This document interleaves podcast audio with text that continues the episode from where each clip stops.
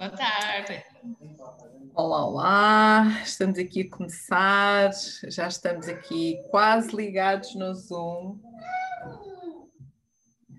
quase aqui em ligação com o nosso Zoom, YouTube.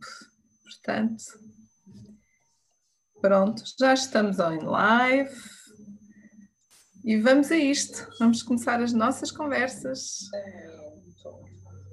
Boa tarde. Olá, olá, estamos aqui. Ah, esperem lá que isto agora estou. Já estamos aqui quase ligados no Zoom. Olha, pronto, já está. Olá, boa tarde a todos, bem-vindos. Bem-vindos a mais uma conversa da liderança feminina, hoje com a nossa querida Esther Lisca. Esther, muito obrigada por teres vindo. Seja bem-vinda às nossas conversas, um momento de tranquilidade, serenidade, vamos aqui conversar, partilhar, mas acima de tudo conhecer-te. Então, uh, como eu gosto de desafiar os meus convidados, quem é Esther Lisca?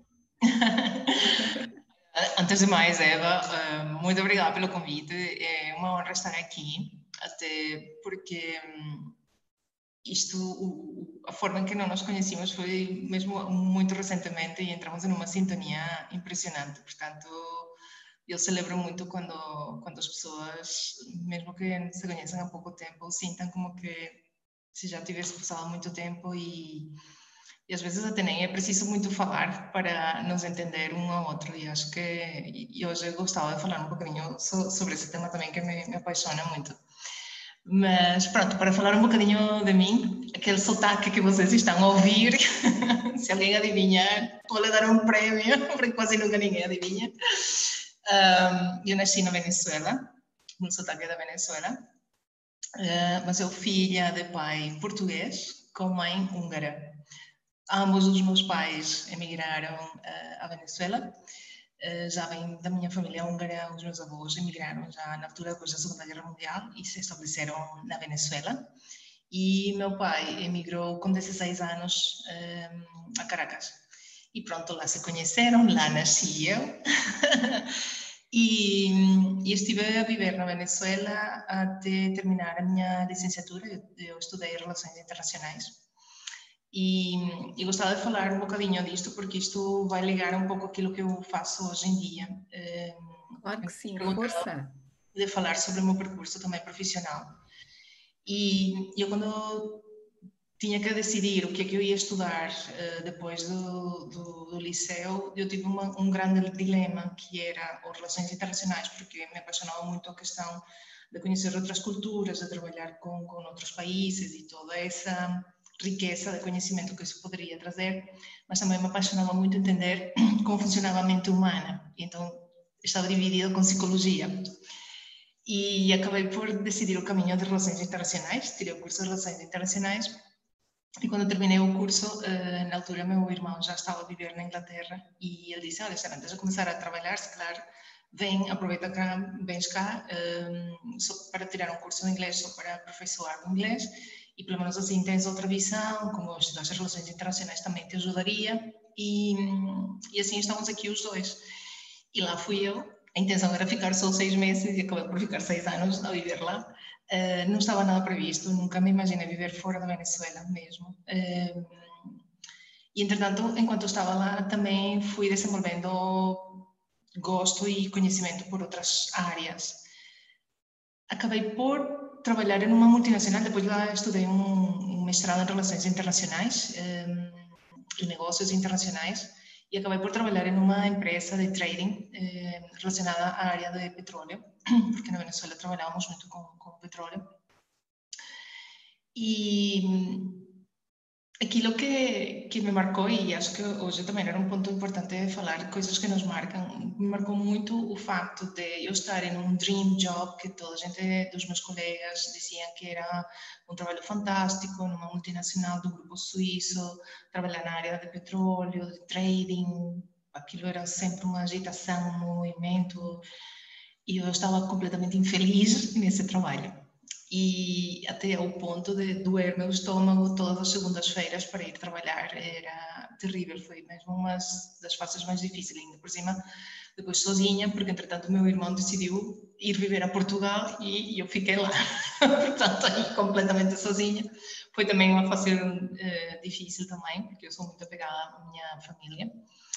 E, e nessa altura uh, foi onde eu acho que comecei a me descobrir em termos de tudo aquilo que eu faço hoje em dia, porque automaticamente todas essas experiências que hoje em dia vejo que foram muito marcantes para mim, até difíceis, até cheguei a adoecer fisicamente de, de, de estar a trabalhar numa empresa assim, um, me fizeram ir na descoberta do desenvolvimento pessoal. E foi aí quando eu comecei a buscar cursos que tinham a ver com desenvolvimento pessoal, de entender como funcionava mesmo a mente.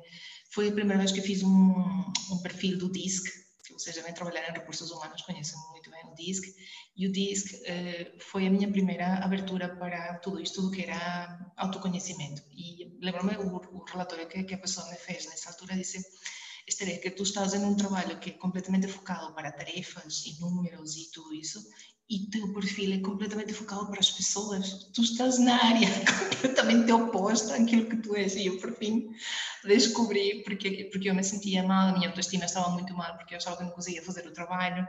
E era simplesmente porque, como eu costumo dizer agora nas minhas formações, é que às vezes estamos, não somos o patinho feio, é que estamos na lagoa que não é certa para nós.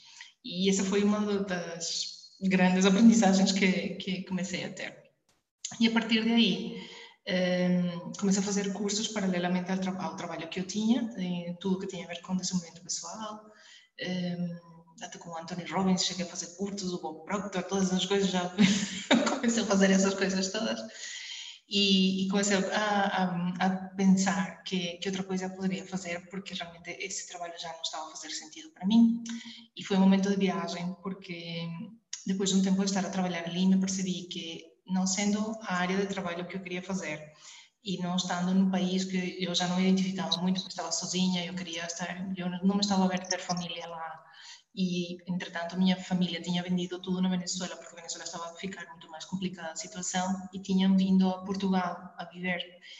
Eu disse, se calhar eu vou ter um time off, eh, preciso descansar a cabeça, preciso relaxar porque não estava, cheguei ao ponto de ter um esgotamento se vocês me veem naquela altura, acho que fisicamente não reconheceriam, porque era outra pessoa completamente. Um, e vim a Portugal. E em Portugal me, me reinventei. Em 2003 cheguei aqui, na Porto, porque a família do meu pai é daqui de Vila Nova de Gaia. E, e foi uma oportunidade de, de repensar-me, de, de ver tudo, tudo aquilo que, que eu já tinha feito, que outra coisa poderia fazer. Um, apanhei a primeira oportunidade que tive porque aqui em Portugal estavam a procurar muitas pessoas que falassem espanhol porque uh, havia muita procura de professores de, de, de fala hispana e, e, comecei a meter currículos porque na área petrolífera já não, não queria trabalhar, não, também não fazia muito sentido aqui e olha, assim comecei a minha jornada aqui em Portugal, comecei a dar aulas de, de espanhol. Foi aí que conheci meu marido. não correu mal a coisa. Uh, não, mas foi, foi muito bom. Acho que as coisas, o caminho. Não sei se ias dizer alguma coisa. É. Excelente, excelente, excelente. um, e, e, eu acho que, que é isso, não? As coisas depois se vão colocando no, no caminho depois encontrei muitas coisas em comum com ele, porque ele era também filho de imigrantes, ele tinha nascido no Brasil, os pais eram daqui de Portugal também, e, e comecei um pouco a, a, a, aos pouquinhos a, criar a minha vida aqui, começar eh, do zero, não é? Porque também eu só tinha ouvido, aprendido a falar português de ouvir o meu pai falar em português na Venezuela, ou seja, tive que aprender a escrever português, adaptar na cultura e tudo isso, porque eu só vinha cá de férias. Um, e pronto, foi, foi assim que, que comecei a, a fazer as coisas. Depois comecei a, a, ter interesse em criar um conceito próprio que falasse do no sombrilho interior, porque foi aí que eu comecei a, a ver que realmente aquilo que nós somos por dentro se reflete por fora e eu não estava a fazer isso na Inglaterra. E foi aí quando eu comecei o meu primeiro conceito que se chamou Glow Branding You comecei a trabalhar o conceito de marca pessoal, era uma área que me chamou muito atenção. Estudei vários cursos, fui buscar informação nos Estados Unidos e tudo isso. e comecei a trabalhar com esse conceito que em Portugal era ainda muito novo, ninguém falava disso, era muito desconhecido e foi quase que picar pedra naquela altura, há mais de 20 anos atrás. Ehm, e foi assim que comecei a, desenvolver o conceito de, de marca pessoal e, e, sobretudo com o nome Glow, porque me decía muito, era, era essa questão do brilho de aquilo que nós somos por fora, transmitir eh, por dentro, transmitir para fora. E depois fui, fui fazendo outro tipo de, de formações, depois comecei a trabalhar eh, part-time, depois tive uma oportunidade eh, de trabalhar com a Câmara de Comércio Luso-Britânica em part-time, porque eu gostava de conectar pessoas e eles estavam à procura de uma pessoa na zona norte e eu candidatei-me para o trabalho. Foi, foi uma das melhores experiências que eu já tive, porque eu depois na nossa conversa te, vou explicar mais isto das, das energias que eu trabalho, mas eu tenho muita energia conectora também. E, e, aí eu conseguia conectar com outras pessoas, por as pessoas que tinham diferentes um, negócios e que tinham coisas em comum, conectava e pronto, tudo isto foi assim encaixando perfeitamente. Depois, em 2010, nasce o meu primeiro filho. Aos seis meses, eu engravido da minha segunda filha, do meu segundo filho, que é a minha Diana.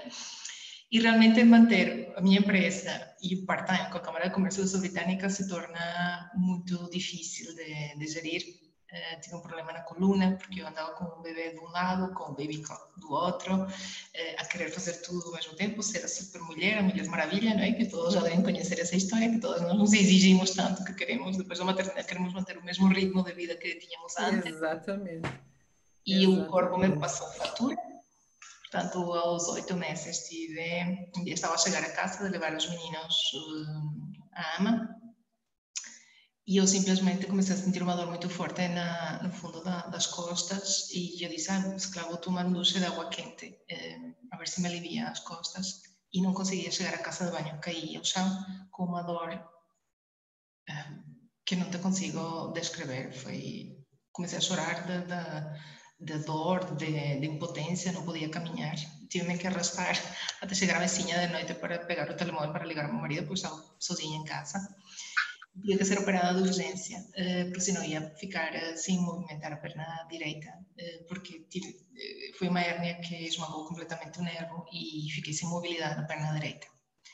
E de um dia para outro tive que deixar de amamentar a Diana, deixá-la a cuidado da, da, minha sogra, que, não, que nunca ela tinha saído de casa, portanto tive que ser hospitalizada e tudo isso, e foi uma movimentação familiar tão grande que também foi outro momento crucial de, de, de mudança na, na, minha vida. E depois da cirurgia, quando me vi em casa, depois tive que fazer fisioterapia, porque a perna também ficaram algumas sequelas, não, havia partes que não sentia do pé e da parte exterior da, da perna, tive que fazer fisioterapia, tive que cancelar eh, o lançamento do primeiro Glow Lunch, que era aquilo que eu queria lançar naquela altura. E, e para mim foi, foi foi tudo. Na altura interpretei isso como um grande fracasso, mas eu, para mim, hoje em dia, como vejo as coisas, foi uma grande tomada de consciência de que o caminho não era por aí. Um, depois, pronto, tive que. Esta outra coisa, senti que tive que ir para trás, mas no fundo não é nunca ir para trás, é simplesmente ver as coisas com maior ângulo. Aliás, eu, me permites dar aqui uma dica, eu sempre digo às pessoas que quando se sintam que estão assoberbadas com algum problema, alguma coisa, façam uma experiência de pôr-se a mão aqui, mão na frente à cara, e tentem ver a cara. Tenta, tenta experimentar ver os dedos. E, e, conseguir eh, tentar ver a cara e realmente o que digo é às vezes o que nós precisamos é de afastar a mão para ver melhor as coisas e não necessariamente ir para trás eh, e retroceder. Eh, para mim é esse afastamento que eu precisava de ver as coisas. Tive que parar tudo com, com o meu projeto um, e repensar o que que estava a fazer vida, com a minha saúde, com o meu corpo, porque não estava a respeitar o meu corpo. Eu lembro um dia estava a amamentar a Diana, eram, sei lá, creio que eram quatro da manhã e eu não me conseguia lembrar eh, se eu tinha tomado banho nesse dia e às vezes me davam lapsos de memória, não sabia em que dia da semana estava. porque eu própria me estava a carregar com tudo isso, eh, dois bebês, porque o Rodrigo apenas tinha 15, 13 meses quando a Diana nasceu. Um, então são, todas estas coisas que me foram marcando da minha vida familiar e, e pessoal e profissional. Depois, um, já um pouco estabilizando a questão familiar, fui começando outra vez a, a, a fazer todos os meus cursos e tudo isso. E em simultâneo, eh, os Glow Lunch, que são almoços que promovem a liderança no feminino aqui em, Portugal, eh, chegou um dia em que uma das pessoas que, que ia muito aos eventos me disse: Ah, Esther, tu, tu fazes isto todo tão informal, se calhar era melhor organizarmos isto numa organização, não é? Que fosse assim. E foi aí que nasce o Glow Woman Club. Então, eu acho que todos estes acontecimentos tiveram uma razão para acontecer, porque tudo isto fez com que eu me virasse mais para as mulheres que tinham estes desafios de ir a um evento e fazer networking. E, por exemplo, eu nos eventos da Câmara de Comércio Sul-Britânica fazia os eventos, enquanto eu era solteira e não tinha filhos, fazia os eventos tranquilamente ao final da tarde. Nunca me percebi que mais de 80% das pessoas que passavam por lá eram público masculino, mas nunca me, me, me, me pareceu relevante. Mas depois de ser mãe, ter dois bebês eh, e tudo isto, foi que me percebi que realmente faltava um evento que fosse de networking mas muito mais focado para a mulher que, ao final da tarde, uh, quer estar com, com, as crianças, às seis e meia da manhã, que havia outras organizações que também faziam pequenos almoços, essa hora também não era uma opção para mim. Uh, e disse, olha, vou fazer a hora do almoço, porque a hora do almoço eu tenho a retaguarda coberta uh, e posso estar tranquila a trabalhar. Depois queria almoços que tivessem esta, esta, esta componente de ter uma palestra, porque nós gostamos também de, de aprender e, e ter um, um, uma linguagem que nós criássemos como uma rede de apoio entre nós e foi assim que começou, começou com cinco seis pessoas que nos ligamos e vamos reunir e eu tenho esta ideia e vamos lá uh, e elas pegaram a ideia e me ajudaram a, a criar o que é hoje em dia o Woman Club e foi assim aos pouquinhos que isto foi crescendo. E depois começou a expandir, a expandir para os peer groups, uh, que são grupos de pares, que nos reunimos uma vez por mês, para tratar também de, de, todos os temas da nossa liderança. E sempre desde o ponto de vista de sermos multidimensionais, ehm, porque não, não falamos só de trabalho eh, ou só de família ou só a nível pessoal, nós somos várias dimensões. E, e, e desenvolvi o conceito de começar a preocupar-me mais por, por esta questão da consciência,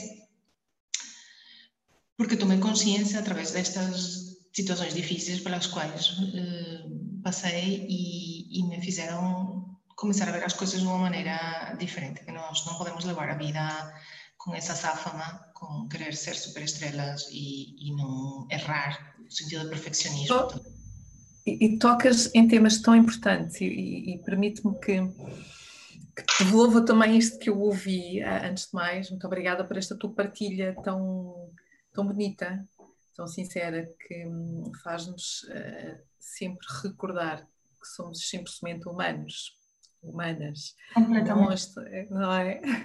Mas que hum, muitas vezes somos nós que pomos a fasquia tão alta, tão alta, tão alta e queremos estar sempre lá em cima e muitas vezes não precisamos estar lá em cima, precisamos estar a meio, eh, às vezes até nem precisamos estar em lado nenhum, de vez em quando desaparecemos porque também precisamos de recarregar, também precisamos de ter tempo para nós.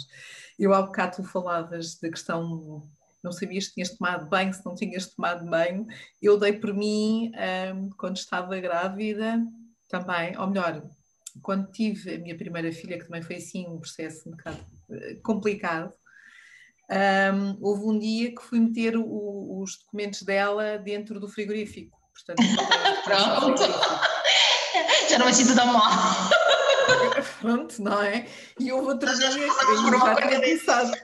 Exatamente, já tinha começado a trabalhar e, e dei por mim que levei um sapato de cada cor, portanto eram brancos, mas era um sapato de cada cor, o que vale é que cheguei, cheguei ao carro quando fui à que aquilo não estava a funcionar.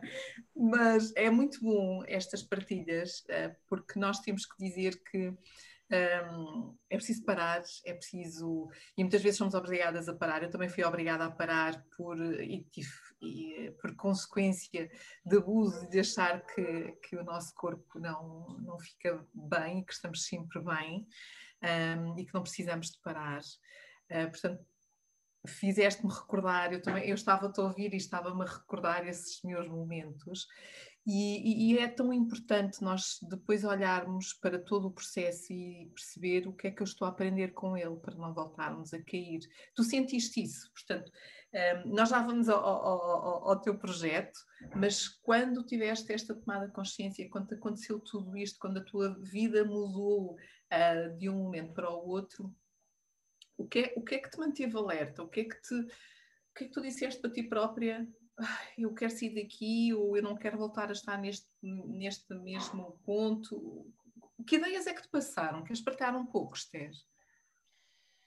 Sim, acho que eu sempre tive uma, uma atitude na vida, eu não sei se é porque meus pais eram, foram imigrantes e, e eu nunca vi esses os desafios como algo que me deitasse abaixo. Hum, sim, bati fundo, porque eu já passei por esgotamento, já passei quase a tocar o, as depressões sem chegar ali, mas sei o que é estar no, no fundo do, do poço. Mas de alguma maneira sempre senti que havia algo dentro de mim que me motivava a saber que esse não era o fim e que havia algo de mais grandioso. Por isso sempre busquei uh, ler livros de desenvolvimento pessoal, buscar autores, buscar formações, sempre cultivei muito a questão do meu interior. Um, nunca, nunca, acho que por muito embaixo que tenha chegado ou batido, um, larguei a toalha, como se costuma dizer. Mas sim disse o que é que eu preciso fazer diferente. Porque para mim sempre foi muito claro de que tudo aquilo que nós temos é resultado de alguma decisão que tomamos no passado em algum momento. E, isso sempre me fez questionar se é isto que eu realmente quero para mim, para a minha vida. E esse livro, esse, esse, esse, esse, entusiasmo me fez ver um livro na altura que, que, que, também acho interessante também partilhar, que é de Liz Bourbon, que diz escuta o teu corpo e o teu corpo te fala eh, e, e, explica o, a razão emocional que está por trás de cada doença. E isso também me fez pensar de que nós próprios criamos também tudo aquilo que nos acontece no corpo. Até os acidentes nós os criamos. É, é impressionante. E isso tudo me começou a fascinar de, por perceber é, por como nós criamos a nossa realidade. E foi todas essas vivências também que me ajudaram a fazer aquilo que eu faço hoje em dia. Por isso, naqueles momentos me perguntas, Eva, acho que nunca, nunca, sempre senti, ao contrário, nunca sempre senti que havia, que tinha que haver algo demais, que isso não podia ser o final do, do caminho.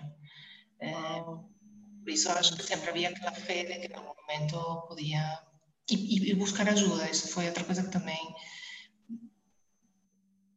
eu tive grandes mentores.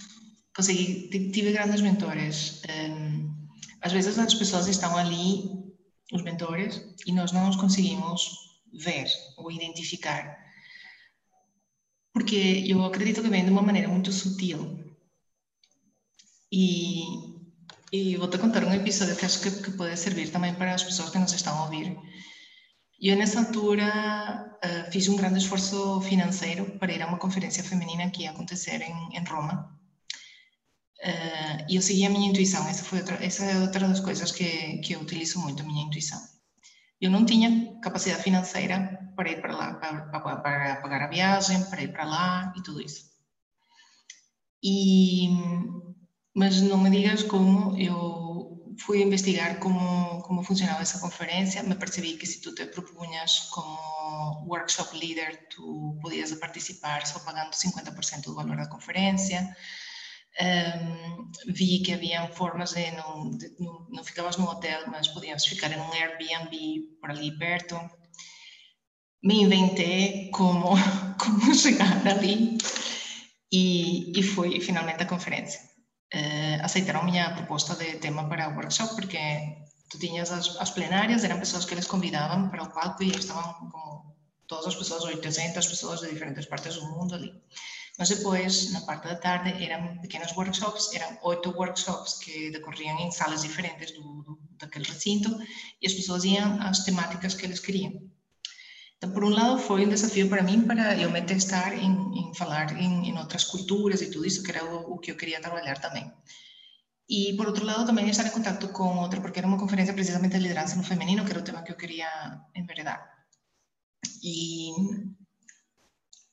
uma das pessoas que foi speaker em, na, na parte das plenárias recebeu um prêmio por um projeto que ela fazia, era uma senhora de 70 e tal anos, que recebeu um prêmio por um projeto de, sobre aging, sobre envelhecimento, de como utilizar nossa mente e estar ativos uh, na fase em que somos sênior.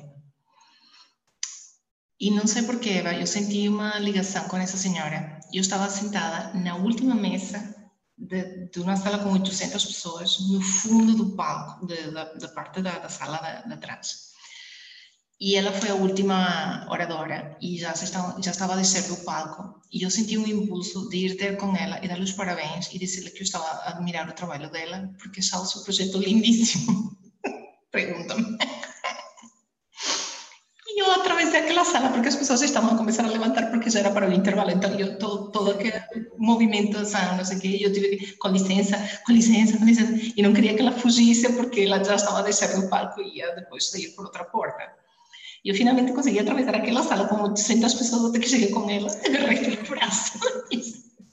Olha, parabéns pelo prêmio que ganhou. Eh, um, estou alguma coisa que fez que, que, me inspirou e não sei o quê, e estou a falar assim, e ela fica assim a olhar para mim e me diz: O que é que tu fazes? E eu, ok. E eu, pronto, eu sou do Portugal, não sei o quê, eu falei do meu projeto de liderança aqui em Portugal. E ela me disse: Estarias interessado em participar num programa de mentoria online eh, por seis meses? E eu, sim, mas depende de quanto custa. É gratuito. E eu, e lá está. É, é, são essas coisas. E As oportunidades, não é? São aqueles momentos que fazem diferença.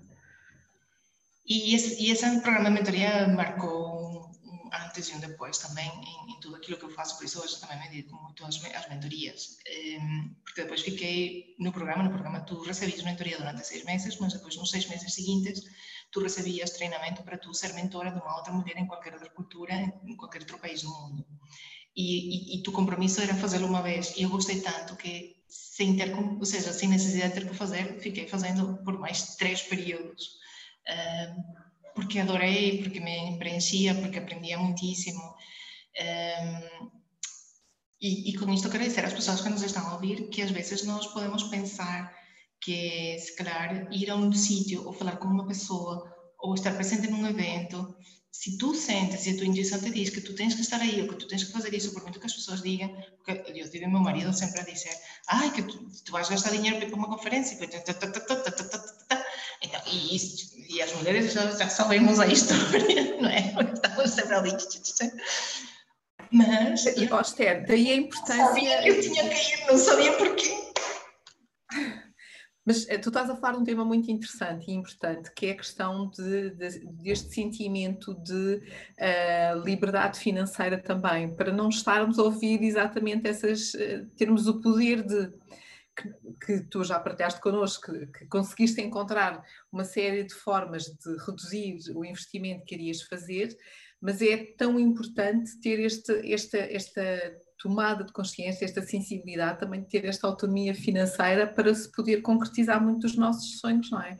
Para não estarmos dependentes. Sim, isso requer sacrifícios, porque eh, foram meses sem, sem poder comprar aquilo que tu queres comprar, sem poder reinventar-te, fazendo gestão de tudo que tu queres fazer, não é? Eh, por isso, há sacrifícios que, que se fazem por outro lado, não é?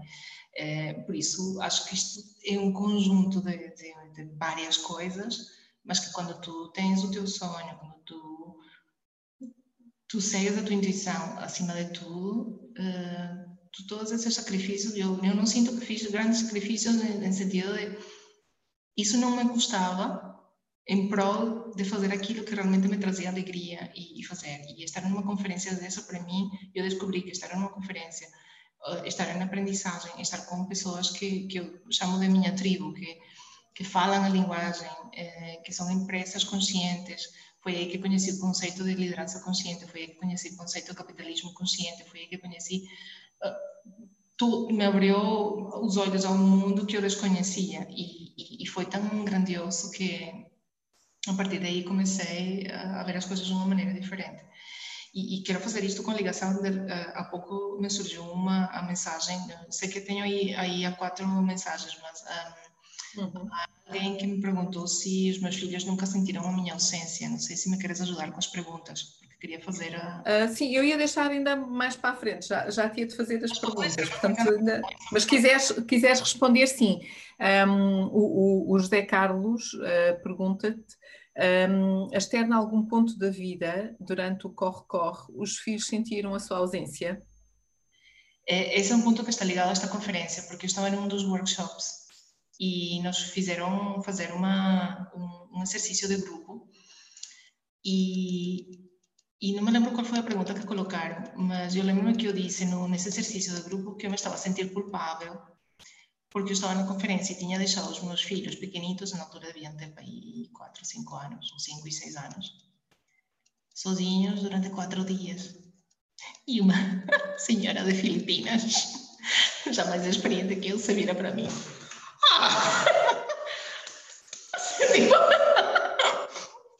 Guilty! What do you mean? Culpável, mas por que tu estás aqui? Eles estão em casa com, com a família, não sei Tu não tens por que estar aqui sentindo-te culpável que estás lá. Uma coisa que está na nossa cabeça, porque os meus filhos sobreviveram lindamente com o pai. Nossa, ficaram traumatizados. E, aliás, começaram a valorizar mais a minha presença e foi tudo o contrário, ou seja, tudo aquilo que eu estava a criar era, estava tudo na minha cabeça porque eles não se vão sentir menos. Eles, eles aliás, até começam a apreciar mais eh, eh, tudo aquilo que nós fazemos por eles. Eh, quando dizemos alguma coisa, eu noto cada vez que, que eu saio durante três ou quatro dias, ou seja, porque estou eu a dar cursos ou em outro lugar, ou porque vou a uma conferência, primeiro se tornam, por arte de magia, mais responsáveis Parece que eles gostam que a mãe esteja assim atrás deles, porque quando eu saio, meu marido funciona lindamente. um, e acho que não, acho que primeiro lhe estou, eu tenho um rapaz e uma menina, e acho que lhe, lhe estou a dar um, um, exemplo à minha filha de que ela pode ir atrás dos seus sonhos. E não por isso ela se sente que está abandonada. Porque é só da tua filha? E porque não também ao teu filho? Sim, já ia a ele, mas trabalhei com a filha porque é, é, o tema de liderança feminino, porque eu sempre penso nos dois. Porque para ela, para mostrar esse exemplo, porque a minha mãe foi um exemplo para mim, eu tenho um irmão, e eu nunca senti diferença entre ele e eu. A minha mãe nos deu as mesmas oportunidades a ambos, e, e aos dois nos ensinou a cozinhar e a limpar, e, e, meu, e o meu irmão até cozinha melhor do que eu. Então, aí também é a questão do rapaz o Rodrigo, o meu filho, também uh, contribui, também colabora com em casa. Ou seja, uh, acho que tudo tem é que... fundamental. Okay? Eles têm personalidades completamente diferentes, até opostas. A forma em que eu falo para ela é diferente da forma em que eu falo para ele, mas é uma questão de nós como líderes, porque nós como líderes de uma equipa, nós temos que percepcionar quais, quais são as formas de comunicar da nossa equipa. Então, com as, as crianças é diferente, e não é que eu estou a tratar diferente, é que eu sei que eles eh, canalizam a informação de uma maneira diferente. Até o tom de voz tem que ser diferente. Eu, com a Diana, falo mais suavemente, mais passadamente, porque sei que ela capta. Com o Rodrigo, tenho que ser mais, mais assertiva, mais direta. É, é, é, simplesmente o que muda é a forma em que eu comunico com eles, mas os valores estão ali. E eles veem que papai e mamãe partilham as coisas, e se eu faço uma coisa, meu marido faz outra. Ou seja, não é uh, aquela coisa de não, as meninas têm que fazer só isto, ou os rapazes só têm que fazer isto. Não. E também gosto de trabalhar as competências que eles têm. Por exemplo, se eu tenho mais, mais apetência por fazer uma determinada tarefa e outro outra, eu digo, olha, negocia entre vocês. Se vocês querem trocar, fica entre vocês. E aí estão a treinar já a negociação. Ou seja, eu deixo que eles também sejam eles, porque isso de nós estamos a, a impor como devem ser as coisas também não. Eu tenho os valores e tudo isso mas respeito muito que eles desenvolvam a sua própria forma de ser deles e, e descubram eles próprios as suas apetências naturais de, de, daquilo que eles têm talento natural para, para fazer. Não sei se Uau, fundamental. Não, isto é fundamental, esta partilha que estás a dar, porque muitas vezes quando temos filhos, a tendência é uh, e, e, educar de forma diferente, só porque um é rapaz e outro é menina, e, e cada vez mais um dos temas também quando se fala de liderança é exatamente este, temos que olhar para as pessoas, sim, somos todos diferentes, mesmo as mulheres, somos todas diferentes, e ainda bem que somos, que não somos todos iguais, mas um, respeitarmos-nos, comunicar da mesma forma. Tu, tu, disseste uma coisa muito interessante que é comunicar de forma diferente, porque eu sei que eles são diferentes e vão recepcionar a, a forma como eu vou falar com eles também de uma forma diferente. Mas os valores estão lá.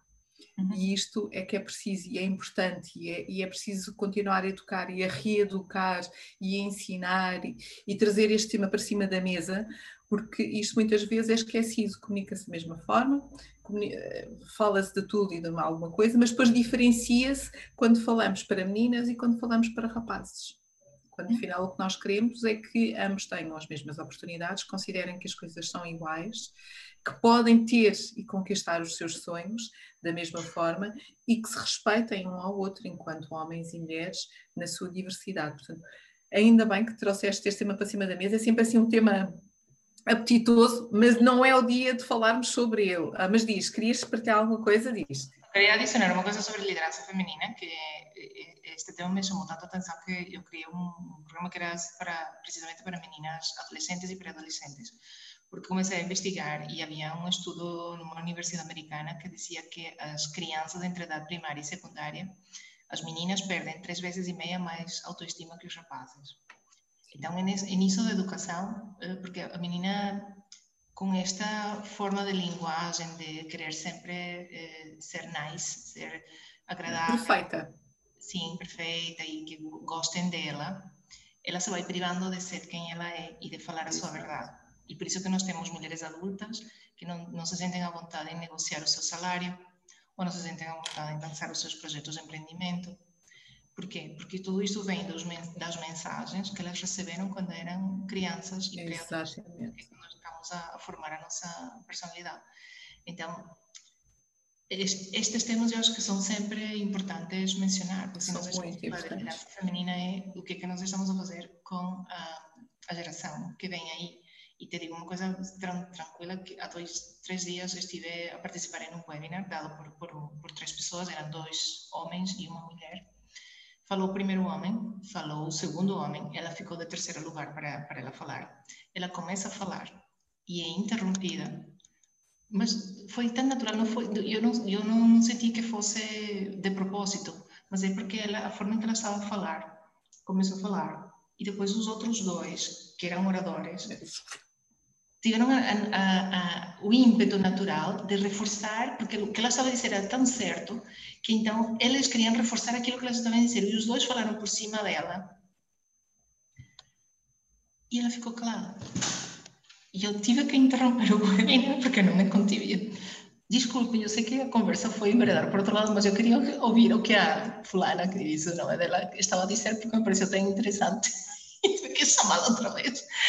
Porque ela ficou assim a sua verdade. Então é, por um lado, mostrar às mulheres que elas se têm que impor quando tenham ambiente, impor entre aspas, não é? É simplesmente falar o que têm que falar e não deixar-se, porque ficou abafada completamente por, pelo entusiasmo dos outros dois oradores, que aquilo que ela estava a dizer era aquilo, e eu não percebi que fosse por má intenção.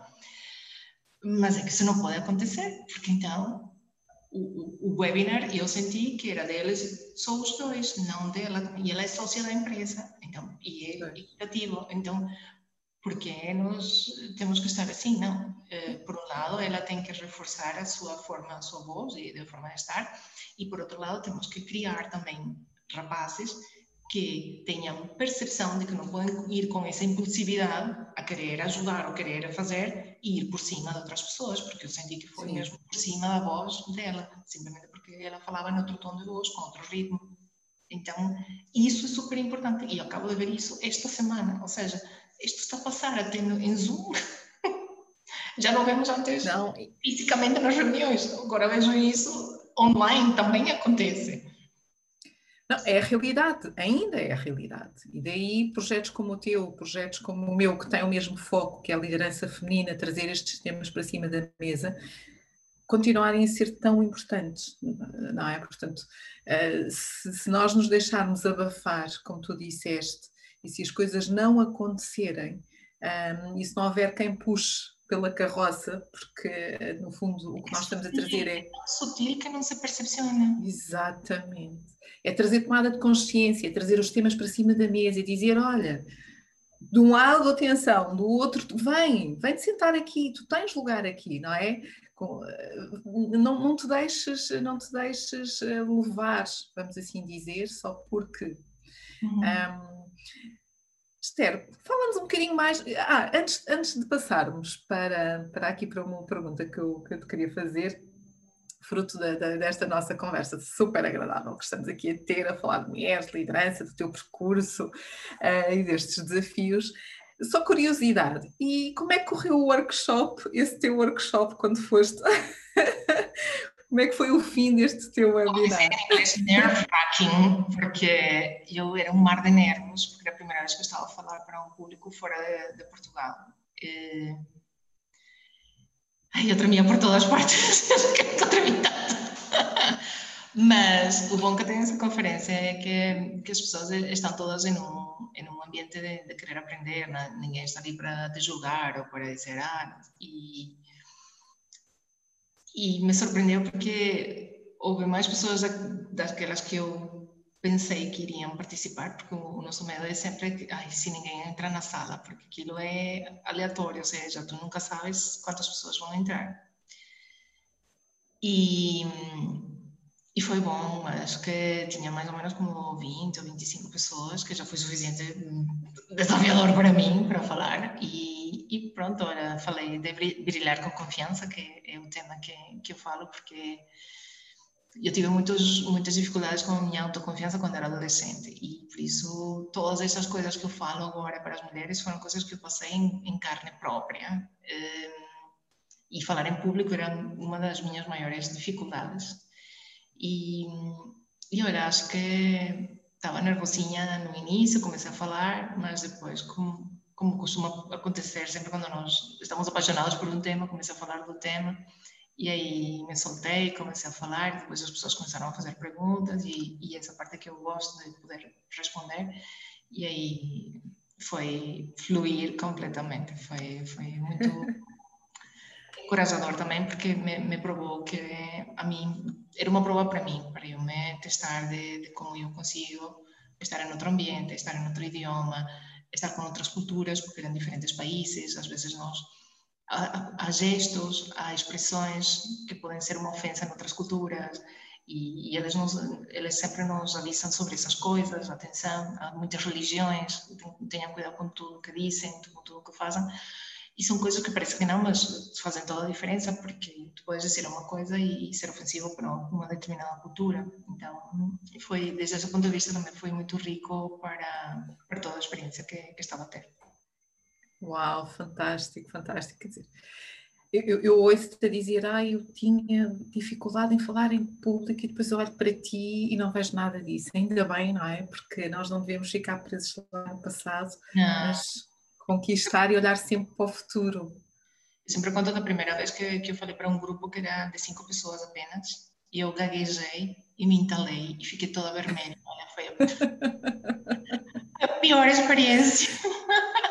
Mas aprendeste com ela e agora de certeza que isso já não te acontece. Disse, eu não me posso deixar vencer por isso, eu não posso deixar de querer dizer aquilo que quero fazer por, por não saber. E foi aí que comecei a fazer cursos de, de falar em público e, e a, a, desenvolver-me, não é? Por isso é que eu digo, não, não há competência, não, os líderes não nascem, se fazem.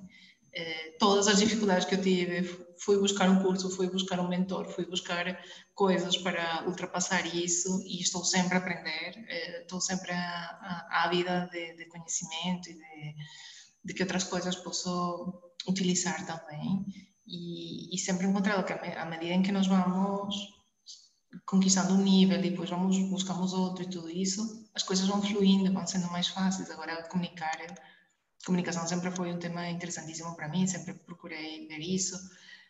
E agora é, tudo flui tanto, eu, é tranquilo, eu já não me gosto. E de uma forma tão bonita. Antigamente eu ficava. Ah! Eu tive uma chefa na Inglaterra nesse trabalho que tinha, era, era, tinha uma personalidade assim super intempestuosa, como se diz assim, era todo um drama, todo gritava e não sei o que, eu, cada vez que ela levantava a voz, eu ficava a tremer Isso!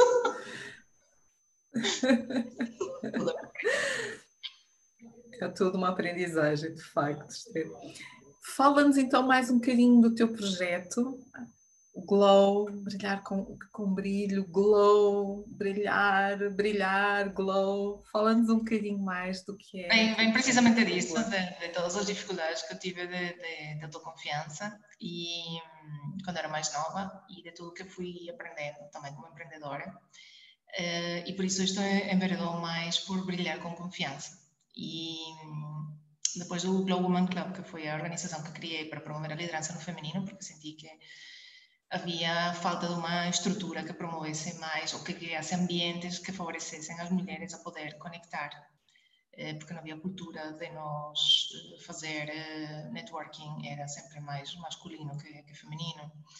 Então sentia que, havia alguma certa desvantagem por, pelos horários em que haviam os eventos, pelas limitações que tínhamos com, com a questão de, da maternidade. E, e depois comecei a, a, a ver que realmente todas essas coisas de competências de, de autoconfiança que eu fazia para as mulheres adultas, um dia no final de uma formação eh, que era sobre, sobre isto, né, competências da mulher líder, onde eu trabalho também muito a questão da autoconfiança, eh, uma das alunas, das participantes disse, ah, eu acho que eu devia, eu, eu devia ter sabido isto muito mais cedo, muito mais nova, e eu, gostava até que a minha filha soubesse disso agora. E foi aí que, que isto me, me fez repensar quando eu era mais novita, minha mãe me tinha inscrito numa academia na, na Venezuela que era precisamente para trabalhar a autoconfiança, porque ela já se tinha percebido que, que eu ficava, recuava, eu sempre não, não gostava de fotografias, não gostava que me vissem nem nada. E eu disse, se calhar, e esse, esse curso me marcou muito, eu disse, vou criar uma academia para jovens, e foi aí que nasceu o Glow Academy for Girls. Um, e se trabalhava precisamente estas coisas de, de comunicação, de, de, falar em público, de, da linguagem não verbal, porque as mulheres, me começo a perceber que as mulheres numa mesa de reunião se sentavam no lugar mais discreto da sala, em lugar de, de um lugar onde ela pudesse ter mais visibilidade, mais participação, e vi que a visibilidade também era um dilema a maior parte das mulheres, porque não, não nos ensinam, a que, ou nos ensinam ao contrário, a ter visibilidade é ser egocêntrico, ser convencida, ser vaidosa, então, todas essas etiquetas, fui revendo que, que coisas eu podia fazer e, e, criei uma metodologia em 2013 que chama-se Glow with Confidence, eh, brilhar com confiança, e, e criei um, um bootcamp que era um produto digital. Em 2013 ainda não se falava muito de coisas digitais aqui em Portugal. E, e eu criei essa metodologia, que eram sete passos durante sete semanas. Eh, em, cada, em cada semana íamos trabalhando uma dessas sete barreiras que eu já tinha passado como empreendedora para um, me, me, me, afirmar. E, essa é outra experiência que, que acho engraçada contar, porque também tive, investi muitíssimo dinheiro em plataformas, em aprender como se trabalhava a tecnologia, em aprender como se cria um curso digital, porque quando tu das formação online tens que tomar em conta outros fatores que não se tomam, que não se consideram quando das formação presencial, então tive que aprender tudo isso. E depois de todo aquele investimento todo, chega o dia do lançamento, que era um, através de um webinar e tudo isso, e as vendas foram zero. E outra vez aquela vocecita do meu marido, ah, tá, estás tu a gastar dinheiro. Mas foi a melhor aprendizagem que tive. Claro que nesse momento me senti muito frustrada, uh, mas me percebi. Depois fiquei tão frustrada que guardei o projeto na, na gaveta, até que em 2017 fiz um rebranding da minha marca. Uh, também por essa questão da visibilidade, porque sempre estive por trás do Globo Man Club, nunca era marca esterlisca. Então, em 2017 fiz um trabalho com que tu conheces com a Daniela Vick e o Henrique, Uh, e fiz um reposicionamento de, de, do meu branding. E aí comecei a ver-me de uma maneira diferente com todos os, os, programas e formações. E aí comecei a retomar eh, estas formações todas, que eram acerca de, de ganhar confiança, sobretudo como empreendedora. Então, rebusquei eh, esse programa eh, e voltei a lançá-lo. Agora, sim, sabendo como lançar produtos digitais, porque o, o, problema foi, não era que o produto estava mal, o problema era que eu não sabia lançar produtos em marketing digital. então, tive de aprender também como se faz isso. E pronto. Uh, tive a felicidade de que, de que um produto gostou e começou a crescer e, e, tanto que, que hoje em dia se transformou no, no, meu primeiro livro, que se chama Se Brilhar com Confiança, que queria partilhar aqui com, convosco também.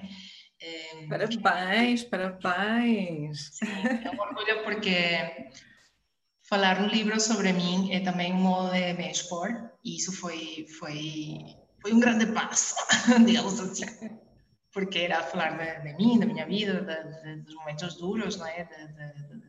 De, das falhas, que são chamadas falhas, dos fracassos, e, mas achei que, que serviriam também para outras mulheres se inspirar e buscar o seu próprio modelo de liderança, porque no fundo o livro é reconhecer, é acerca de reconhecer a nossa grandeza e criar o nosso próprio modelo de liderança, porque durante muitos anos me debati tentando seguir outros modelos de liderança que não eram o meu, e não digo com isto que nós não possamos admirar outras pessoas e, e, o estilo de liderança de outras pessoas, mas no fundo encontrar, porque cada ser humano é único e, e acredito que cada um tem o seu próprio estilo. Então eu motivo muito as pessoas a encontrar o seu próprio estilo de liderança. E, e, e pronto, agora tudo que é o meu trabalho se foca muito em empreendedorismo e mentoria para mulheres empreendedoras e líderes e também para empresas que tenham mentalidade de liderança consciente. Portanto, posso fazer, agora, por exemplo, estou a fazer um trabalho numa empresa que quer eh, reestruturar a equipa comercial, adaptá-las à mudança e tudo isso, e eles já conhecem o meu trabalho, estou a trabalhar com estas ferramentas de liderança consciente. Um, e depois, dentro de, do trabalho que eu faço, tenho estes programas digitais e, e pronto, depois palestras e tudo isso, mas me foco muito eh, sobre este tema. E trabalho com as ferramentas de Access Consciousness também, porque eh, descobri que esta forma também, eu gosto muito de trabalhar com energia, eh, gosto de trabalhar também com, com as mãos, através da, do toque energético também. É trabalho que estou a desenvolver aqui em Portugal, que me preenche muito também. E, e tudo acerca disso, Eva. É, basicamente é, é, encontrar mais de nós, dar mais de nós e ter uma vida com maior facilidade e alegria. Acima de tudo, procuro isso, é que as pessoas encontrem facilidade e alegria em tudo aquilo que elas fazem. Porque não, não é uma, ter facilidade e alegria na vida não é acerca de não ter problemas, é acerca da forma em que nós encaramos, uh, que nos acontece, porque eu, não, eu não, nem sequer eu coloco, eu, eu no meu dia a dia, eu falei em problemas aqui por ter uma linguagem em comum, mas eu nem sequer utilizo essa palavra eh, no meu léxico, no meu dia a dia. Eu falo de é uma situação, o que é, que é possível fazer aqui? Hum. E utilizo muito perguntas e ensino aos meus, aos meus filhos também. Ok, bem, esta situação, o que é que nós podemos fazer aqui? Porque se tu falas em problemas, automaticamente tu, o teu cérebro vai pensar, ai, há um bloqueio, tenho que buscar uma solução. Isso cria pressão, isso corta a energia, bloqueia. Então, quando tu falas, ah, aconteceu isto, sem julgamento, porque catalogar algo de problema, já estás a julgá-lo de uma forma negativa. Então, ok, aconteceu isto, o que, é que nós podemos fazer aqui? É por aí muito, muito, muito interessante, uh, muito positivo, muito bom ir buscar essa, essa, essa importância de, uh, e tu frisaste aqui, que é fazer a mulher descobrir a liderança, a sua liderança, a sua forma de liderar, o que é que funciona com ela, não é? Porque depois também uma empresa não é uma empresa, ou um grupo, ou a família, porque esta liderança está presente em todos os os momentos da nossa vida, então o que é que funciona também com cada uma de nós uh, e trazer essa parte toda positiva para poder então um, crescer, e eu vou utilizar aqui a nossa expressão de valorizar um, e fazer a diferença. Uhum. E não ter medo de estar sentada à mesa, ir buscar a cadeira e sentar-se à mesa. Nós temos utilizado já muito aqui esta expressão, mas eu acho que é, é uma das expressões que mais, melhor se uh, adequa quando falamos destes temas. É, olha, não faz mal, esperem aí que eu depois lá mais um bocadinho, que há sempre mais um lugar eu também quero estar sentada a esta mesa, eu também quero partilhar, eu também quero receber, eu também quero ser. Olha, disseste uma palavra-chave que é receber. E isto para todas as pessoas, porque sendo mulher ou homem, isso é a coisa mais que eu vejo que é mais difícil do ser humano fazer, que é receber, permitir-se receber. E receber tudo na vida, porque até as críticas e os julgamentos é preciso recebê-los. Não agarrá-los para nós, não solidificá-los, como utilizo na minha linguagem. Não. Pode ser deixá-los passar, mas aprender a receber, porque quando te quando levantas a barreira de defeito... Quando estás aberta e receptiva. Sim, o que é que acontece, o que é que eu vejo muito nas organizações é que quando um colaborador ou uma pessoa está a trabalhar e se está a querer defender de que o critiquem ou de que o julguem, tem logo as barreiras colocadas. É uma barreira invisível que nós colocamos. O que acontece é que o receber na vida também são duas coisas que são uma contribuição para nós. E estamos a falar da energia do dinheiro, da energia de ter clientes, de receber qualquer outra coisa que sejam boas para nós. Então, nós, sem nos aperceber, fechamos a porta daquilo que nós podemos receber como contribuição quando nos fechamos a receber o julgamento. E isso é muito do trabalho que eu faço hoje em dia, é trabalhar isso do julgamento, do auto-julgamento, sobretudo para as mulheres que têm um, um, diálogo interno muito de autocrítica e de estar todo o tempo tá, tá, tá, tá, tá, de julgar-nos. Não digo que os homens também não o façam, porque também o fazem, mas como eu trabalho muito com mulheres, é o que mais ouço. Um, e, e, sobretudo, viver neste espaço de permitir-te ver que possibilidades existem em tu, sem julgá-las de antemão. E quando uma coisa aparecer, que mais é possível aqui? Utilizar muitas perguntas, que é muito do, daquilo que, que eu faço no meu trabalho hoje em dia. Mais do que viver de definições e de conclusões, é utilizar perguntas no teu dia a dia. Sim, muito bom. Esther, estamos quase a terminar, quase, quase, a quase sério? a terminar. A sério. Quando falamos de coisas boas, o tempo corre. Mas antes, antes de terminarmos, antes de terminarmos, antes de terminarmos, também gostava de saber quais são as tuas escolhas, que livros trouxeste tu para partilhar connosco? Dois livros que, que me têm marcado muito. Eh, este se chama, eh, não sei se o reflexo, deixa eu ver, Shakti Leadership eu conheci a estes dois, os autores, conheci precisamente nessa conferência de, de Roma onde eu estive, eu ouvi eles falar. E um, o que eles trazem, eles são o Raj Sisodia, que, que é o, o autor, um dos autores, ele está à frente do movimento do capitalismo consciente nos Estados Unidos, ele vive em Boston. Uh, ele é professor lá na Babson College e ele deu uma palestra sobre capitalismo consciente que me deixou super inspirada. E depois Nilima Bhatt, que é a coautora, falou sobre a liderança feminina com energia Shakti, porque ela é indiana. Então é uma perspectiva de liderança com energia Shakti e Shiva, onde explica isto é abraça o teu lado feminino e masculino, uh, o, o, teu poder feminino e masculino nos negócios. E, e isso é um conceito brilhante, uh, porque fala sobre todas as características femininas e masculinas que tanto homens e mulheres temos dentro de nós, só que algumas estão mais presentes, outras não estão tão presentes, e é nesse poder que, porque elas dizem, porque, porque liderar só com metade do teu poder. Quando tu falas de, poder, de liderança só feminina, ou, ou, de todas as características só femininas, estás a usar só metade do teu poder, porque tu também tens características que são mais masculinas, assim como os homens também têm características mais femininas, ou têm energia feminina, como diz aqui. Depois o livro é muito interessante porque fala destas características e energia que tem, e depois faz isto com faz a associação com o Shiva, eh, que é o deus, deus masculino, e Shakti, que é a deusa feminina. Eh, e, e, esta abordagem com esta perspectiva indiana me pareceu fabulosa.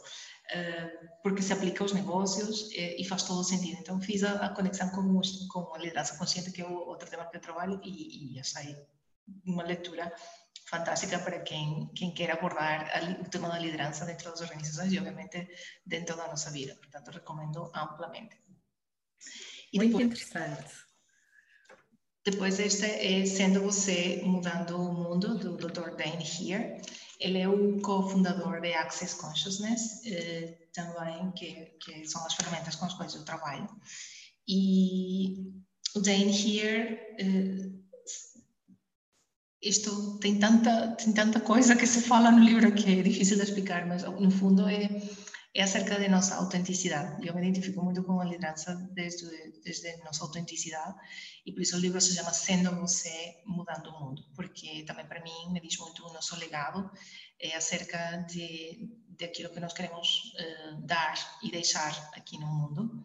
Um, e fala de todas as áreas da nossa vida, desde financeira, sexo, relações, relacionamentos, Ehm, trabalho, eh, o que é que nós estamos a fazer aqui no mundo, ehm, a magia, inclusive, porque com todas estas ferramentas nós podemos realmente criar magia na nossa vida se nós começamos a ver as coisas de um ponto de vista diferente. E essa é uma das ferramentas que ele fala, nós criamos a, realidade que temos através do nosso ponto de vista, não é ao contrário como a maior parte das pessoas pensa. E, e, este é um livro carregado de ferramentas de, de portanto é um livro que a medida que o vais lendo te vais transformando, porque tem um processo, o enunciado aclarador do Access, eh, que limpa também energeticamente todas as considerações, todas as conclusões e definições que nós temos e que, no fundo, aquilo que nos limita em todo o potencial que nós temos. E, e se dizem por aí que nós só usamos 10% do nosso cérebro, da nossa capacidade, imagina se nós conseguíssemos desbloquear todas essas definições que nos impuseram e que nós próprios compramos também de outras pessoas, imagina tudo que nós poderíamos alcançar. Por isso é um livro que, que me inspira muito. Já o tenho lido para trás, para frente, no meio. É aquele livro que está na minha mesinha de cabeceira e sempre que leio tiro algo diferente porque é, é muito rico mesmo. Estão disponíveis na Amazon. Muito obrigada, dois livros muito interessantes, eu não conhecia, portanto, estas grandes vantagens é nós descobrirmos mais literatura e, e aprendermos um pouco mais, e, e tenho a certeza que, que, vou procurar estes dois livros, nós aqui temos aqui as dificuldades, mas um, ah, já temos aqui uh, uma partilha, mas muito obrigada, Esther, por esta tua partilha. Mas antes de terminarmos, eu gosto sempre de partilhar com todos um pouco aquilo que, que, que ouvi ao longo desta nossa conversa e daquilo que foi a tua partilha também. Okay. E, e o que é que eu ouvi? Sotaque Venezuela, imigrantes, relações internacionais, cultura, paixão, mente humana, psicologia, mestrado, trading, empresa multinacional, a dream job, mas infeliz, Inglaterra, doente fisicamente, cursos, desenvolvimento pessoal, esgotamento. Portugal, a oportunidade de repensar, dar aulas em espanhol, marido. Uhum. Brilho interior, marca pessoal, glow, transmitir por dentro para fora. Câmara Comércio Luso-Britânica, conexões. Primeiro filho, seis meses depois, segunda filha. Super mulher, dor, impotência, operada de urgência, muitas mudanças, fracasso, tomada de consciência, ir para trás, ver melhor as, ver melhor as coisas, repensar, mão, vida, corpo, lapsos de memória, estabilidade familiar, Glow Lunch, Glow Woman Club. Faltava evento para mulheres, peer group. Quase depressão não era algo do fim havia algo dentro de mim. Cultivar o meu interior. Hum. Preciso de fazer diferente, questionar se é isto que quero para a minha vida. Escutava o teu corpo. Razão emocional para cada doença. Escuta o teu corpo, é um livro, e a razão emocional para cada doença. Nós criamos a nossa realidade. Pedir ajuda. Tive grandes mentores sigo a minha intuição. Mentoria, reinventar, sacrifícios, alegria, aprendizagem, filhos, guilty, crianças, comunicação, trazer as mulheres para a frente, autoconfiança, ausência na adolescência, falar em público, prova para mim. Os líderes fazem-se. Competências, mulher líder, autoconfiança, Glow Academy for Girls, Glowing Confidence, gestão da marca e reposicionamento do branding, marketing digital, E o meu livro, Brilhar com Confiança, reconhecer, criar novos modelos de liderança, estimular as pessoas a criar no seu próprio estilo. Líder consciente, gosto de trabalhar a energia Access, encontrar facilidade e alegria, receber. Isto foi aquilo que Uau! eu ouvi. Amazing! fiquei arrepiada, obrigada. Isto foi aquilo que tu partilhaste connosco ao longo desta hora fantástica. Conhecemos uma mulher fantástica, um pouco mais da sua história, do seu percurso, da Esther Lisca, que, que abraçou desde logo este nosso convite uh, em estar aqui hoje connosco em fazer esta partilha na liderança feminina em Angola, até porque aquilo que nos une é muito mais próximo, que é o valorizar a mulher, o trazer o brilho da mulher para cá para fora, mas acima de tudo começar por ela própria. E por isso, Esther, para mim foi, olha, foi uma lufada de ar fresco, foi reviver também algumas coisas, confesso, minhas, mas foi muito bom esta conversa, saber que há mais mulheres que hum, acreditam e mulheres como tu que se superam, que têm autoconfiança, que fazem as coisas acontecer e que depois, naturalmente, o, o fruto desse trabalho acaba por falar por si. Então, muito, muito obrigada desta, desta nossa parte, da minha parte, por estares aqui hoje. Obrigada. Gostaria de saber se tens um, queres acrescentar algo mais antes de terminar. Agora posso. Diz, diz, diz que eu também queria dizer uma coisa que, que para mim é muito importante e, e te, dou, te quero mesmo dar os parabéns pelo teu projeto, porque uma das coisas que aprendi com Bonnie, que era aquela senhora de 70 e tal anos, que hoje em dia já tem 80 e ela continua com o projeto, e é uma coisa que me, me inspira, porque é como se fosse uma mamã de todas nós, é, ela já tem uma rede internacional enorme, começou com 70 e tal anos. Ela disse algo que me marcou muito, é elevar, uma mulher eleva, que eleve, eleve a outra. E tu fazes isso, tu elevas outras mulheres. E acho que se cada vez mais, mais mulheres eh, nos preocupássemos por de que maneira eu posso elevar a outra mulher, pode ser um elogio, pode ser ajudá-la a fazer algo, pode ser complementar algum serviço, alguma coisa que ela está, esteja a fazer, ou simplesmente ouvi-la quando ela precisa de alguém para ouvir, já estamos elevando. Ou tratá-la de líder em frente de outras pessoas, porque isso também um, lhe transmite uma mensagem a ela e às outras pessoas, que isso pouco se faz, mas às vezes uma palavra pode fazer toda a diferença. Uh, e eu vejo que tu fazes isso no teu dia a dia de uma maneira tão natural que oxalá mais mulheres se, se pudessem inspirar com, com isto e pudessem levar às organizações esta, esta mensagem de que maneira nós podemos levar-nos. E numa dessas conferências, uma menina que era de um país na África, mas não me lembro, era de fala, de expressão francesa, mas não me lembro qual era o país. Ela disse uma expressão muito bonita que dizia um, uma vela não se apaga por encender outra vela, outra vela. A light doesn't die by lighting another, another candle. E, ou seja, essa mensagem é tão bonita, ou seja, nós não vamos perder o nosso brilho por enaltecer ou elevar a, outra, a outro ser humano.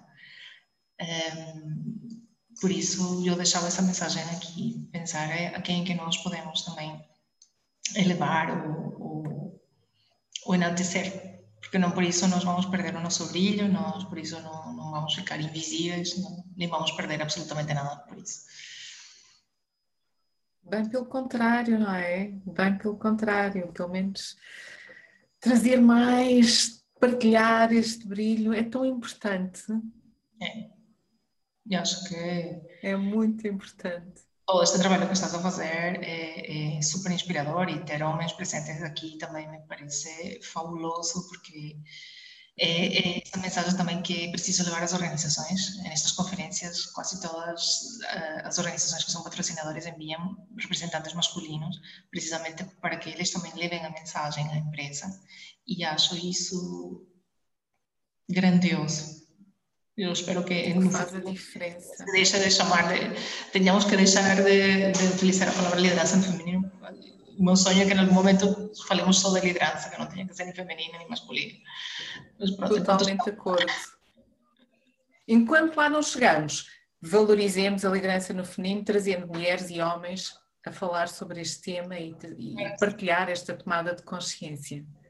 Pronto, eu fico disponível nas minhas redes sociais, no LinkedIn, quem quiser contactar-me, já sabe, Esther Lisca, e estou a dispor. Esther, muito obrigada mais uma vez pela tua presença. Eu vou agradecer a todos os que estiveram aqui conosco durante esta, esta hora fantástica de conversa com a Esther, mais uma conversa top.